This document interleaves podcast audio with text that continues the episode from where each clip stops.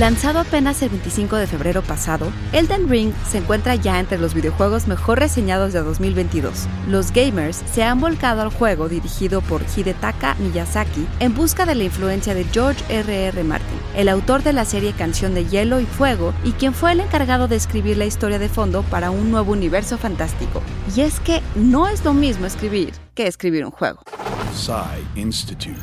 Masterpiece Your Life. Elden Ring es un juego de rol de acción publicado por Bandai y desarrollado por From Software, responsables de las series Armored Core y Soul Series y juegos como Bloodborne y Sekiro Shadows Die Twice. Está disponible para Microsoft Windows, PlayStation y Xbox, y se realizó en estrecha colaboración con Martin, algo que no es tan común, dadas las diferencias entre ambos medios. De acuerdo con Blanca López, investigadora de la UAMAS Capotzalco y profesora en SAE México, el lenguaje videolúdico ha heredado elementos tanto del lenguaje cinematográfico como de la literatura. Mientras esta describe con palabras, el cine lo hace mostrando imágenes, y el juego de video puede usar ambas, pero sobre todo demanda junto con la lectura y la observación también el acto, el acto de jugar. The shattering ensued a wall that wrought only darkness.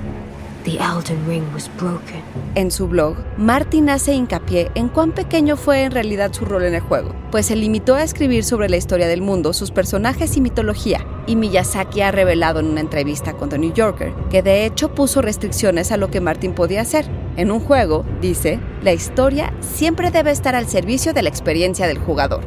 Guión de Antonio Camarillo, con información de la revista PC Gamer, el portal IGN.com y el artículo El videojuego como soporte del fenómeno literario de Blanca Estela López Pérez. Y grabando desde casa, Ana Goyenechea. Nos escuchamos en la próxima cápsula SAE.